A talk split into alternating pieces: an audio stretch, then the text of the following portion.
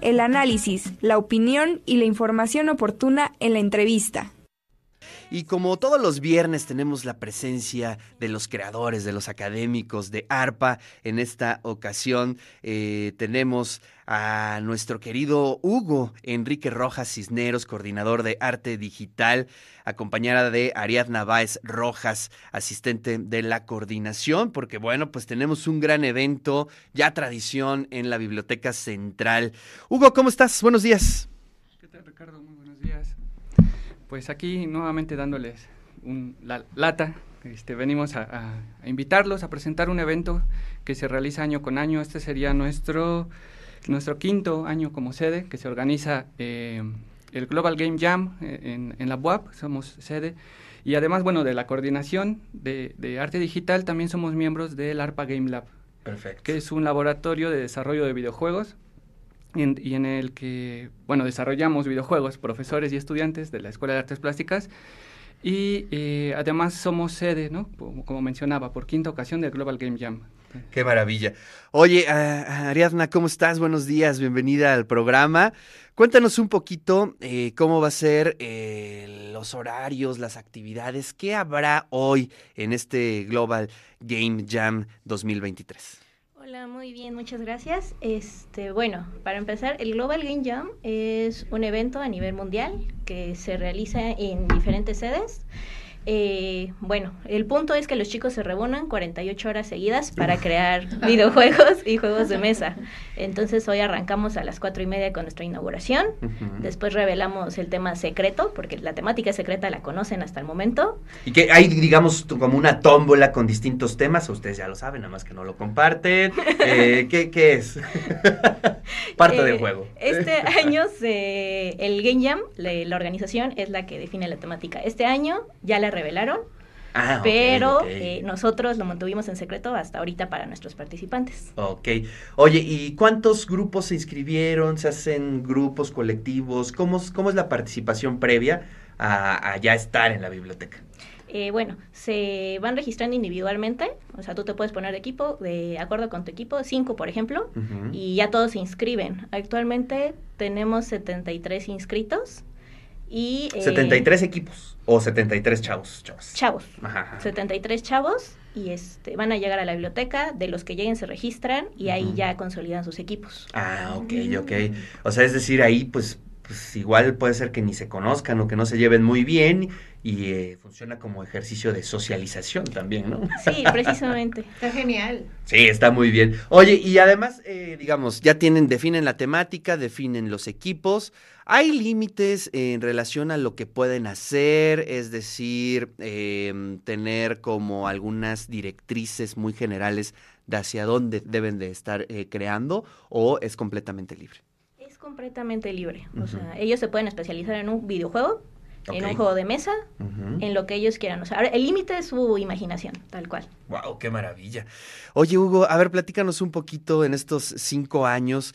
¿Qué se ha visto? ¿Cuáles, son ¿Cuáles han sido las temáticas anteriores? ¿Cómo ha sido la atmósfera?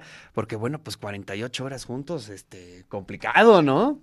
Eso también yo agregaría si ha habido, por ejemplo, videojuegos de zombies o algo Ay, la doctora ñaca yaca. Sí, yo quiero saber.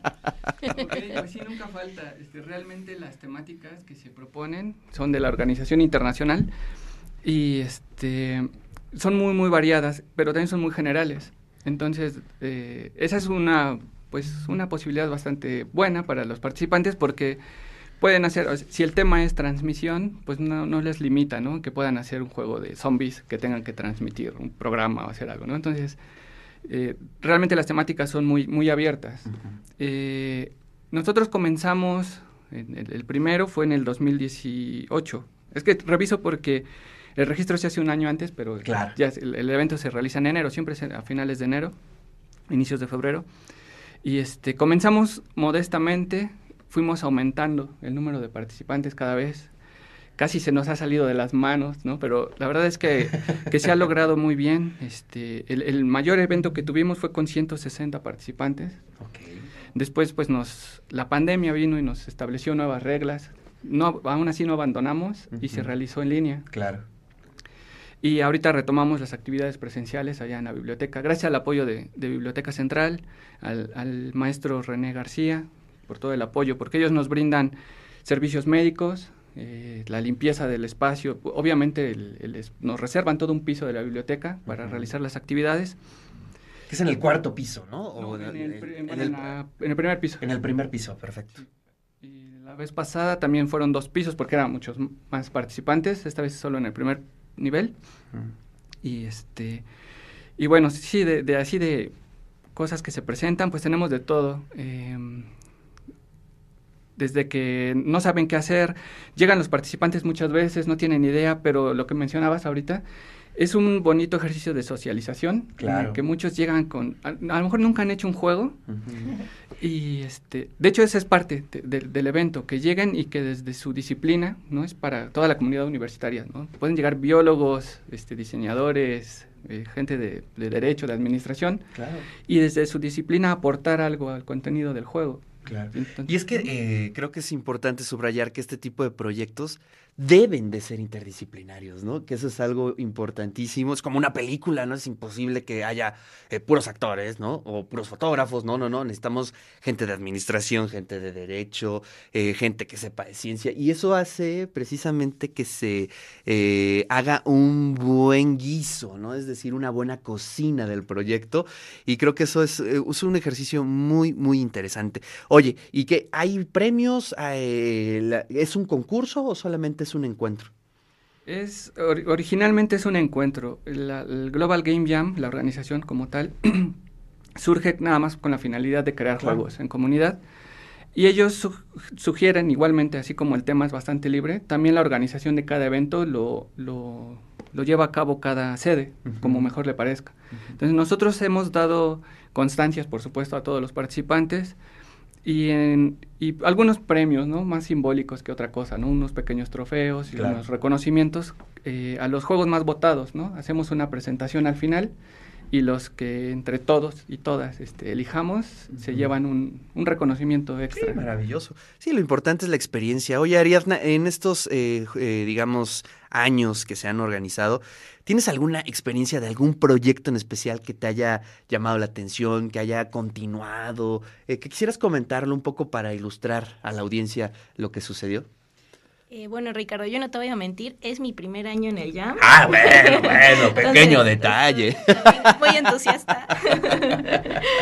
Pero me ha tocado escuchar de varios proyectos. Eh, bueno, como se hacen diversas sedes, eh, hay uno aquí en especial que se llamó Hanna. Ah, los chicos mezclaron el tema espacial con el tema de los hamsters. Algo, o sea, en serio, les digo, el límite es su creatividad. No, y vaya que si son creativos, y vaya que si son creativos. A lo que estuve revisando de años anteriores, ese ha sido el juego que más me ha llamado la atención. Eh, tengo entendido que los chicos no lo siguieron, pero salen cosas muy interesantes. Sí, sí, sí. Sí, puede ser eh, que de, a partir de ahí se disparen, ¿no? Este, vocaciones, carreras, este, proyectos, y eso también es el objetivo de este encuentro, ¿no? Así es, también eh, de lo que mencionabas, eh, pues la mayoría de los participantes sí pertenecen al, colegio de arte digital, obviamente, ¿no? Dada la, especialización y lo que están estudiando. Entonces, muchos de ellos de por sí participan en el, en el Game Lab, ¿no? este, con prácticas o servicio social. Entonces sí ha habido la posibilidad de que juegos que participan en el Jam se les dé continuidad en el laboratorio. Ah, perfecto. los juegos pertenecen a sus autores, ¿no? Nosotros no, este, no intervenimos, es como, ok, les damos continuidad, obviamente les damos todo el apoyo que requieran y pueden hacer con el juego, publicarlo si, si gustan. Oye, pues qué interesante. Eh, pues ahí estaremos. ¿A qué hora inicia el día de hoy? El, este, el Global. A las cuatro y media. A las cuatro y media de la tarde en la Biblioteca Central. Cuatro y media y termina hasta el domingo. El domingo a las cinco de la tarde se presentan los juegos. ¡Ay, qué maravilla! Wow. Bueno, pues ahí vamos a estar presentes. Buen encuentro. Yo me acuerdo, fui en alguna ocasión y sí se respira un ambiente interesante, ¿no? Es como si fuera una fiesta prácticamente, ¿no? Un, un, unas buenas, este, un buen campamento para los chicos y las chicas. Y bueno, pues los resultados ahí están. Pues felicidades, Hugo, felicidades, Ariadna. Y vamos a estar ahí presentes en el Global Game Jam 2023 para darle seguimiento. Y bueno, pues a ver, después deberíamos de invitar los proyectos, ¿no? Eh, algunos de los proyectos para que nos platiquen cómo la pasaron los chicos. Claro, claro, podemos traer. Muy bien, pues gracias